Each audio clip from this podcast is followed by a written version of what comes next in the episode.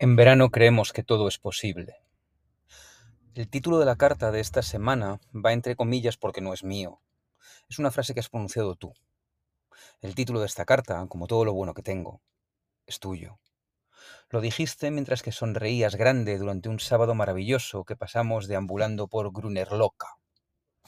Ese día llovió con furia, brilló un sol amable, comimos muchísima mantequilla escuchando a Kanye West, compramos ropa que no vamos a usar en semanas y tomamos helado con gofres. ¿Lo ves? En verano todo es posible, porque lo creemos. Y en el fondo, esta carta no es una carta, es una chincheta en el mapa y en el calendario, es un punto al que volver. El verano nos desmelena la ambición, el verano da hambre de felicidad, y cada día luminoso que dura es como una rampa por la que coger impulso.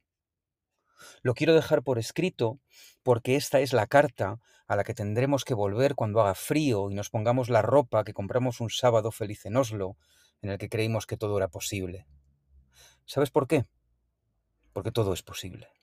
Y te lo estoy diciendo a ti, que has vuelto a esta carta en los días cortos de las estaciones del frío, con la nariz hundida entre dos reuniones y sin tiempo para tomar un helado. Hay que llenar el verano de chinchetas. Te lo digo ahora, ahora que todavía hay tiempo y todavía hay mapa para colocarlas. Hay que estrujar las semanas del calor porque no nos va a venir mal un poco de ayuda cuando haya que sujetar todo lo que estamos soñando durante los calendarios de reuniones de octubre. En verano creemos que todo es posible porque lo es, porque todo lo que creamos es posible. ¿Sabes por qué lo sé? Porque ese sábado que paseamos sin rumbo por un barrio que tiene un río que es como una vena que lo alimenta, ya estábamos pensando en las siguientes chinchetas del mapa y el calendario, las que vamos a disfrutar cuando el verano se esté despidiendo. Estas semanas del calor y la luz nos han regalado una cosecha extraordinaria. Tenemos el mapa y el calendario lleno de chinchetas que van a hacer posible todo con lo que estamos soñando juntos para la segunda vuelta del año. Yo ya atisbo las siguientes rampas por las que echar a volar. Vamos a coger impulso. El café al que iría a escribirte entre semana. Cada vez que piso una ciudad nueva, preparo con antelación un mapa de tostadores y cafés apetecibles.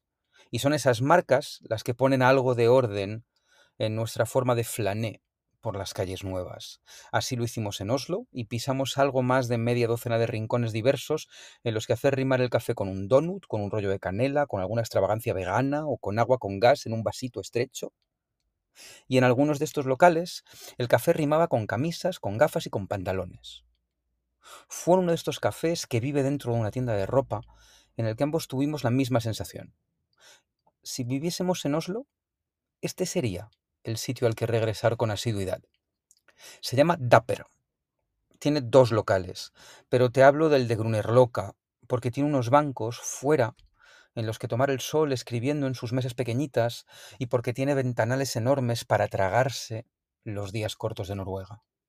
Pero sobre todo tiene una allure, un ánimo de espacio doméstico y tranquilo, de sitio al que te apetece más volver que descubrir, de sitio en el que construir costumbre.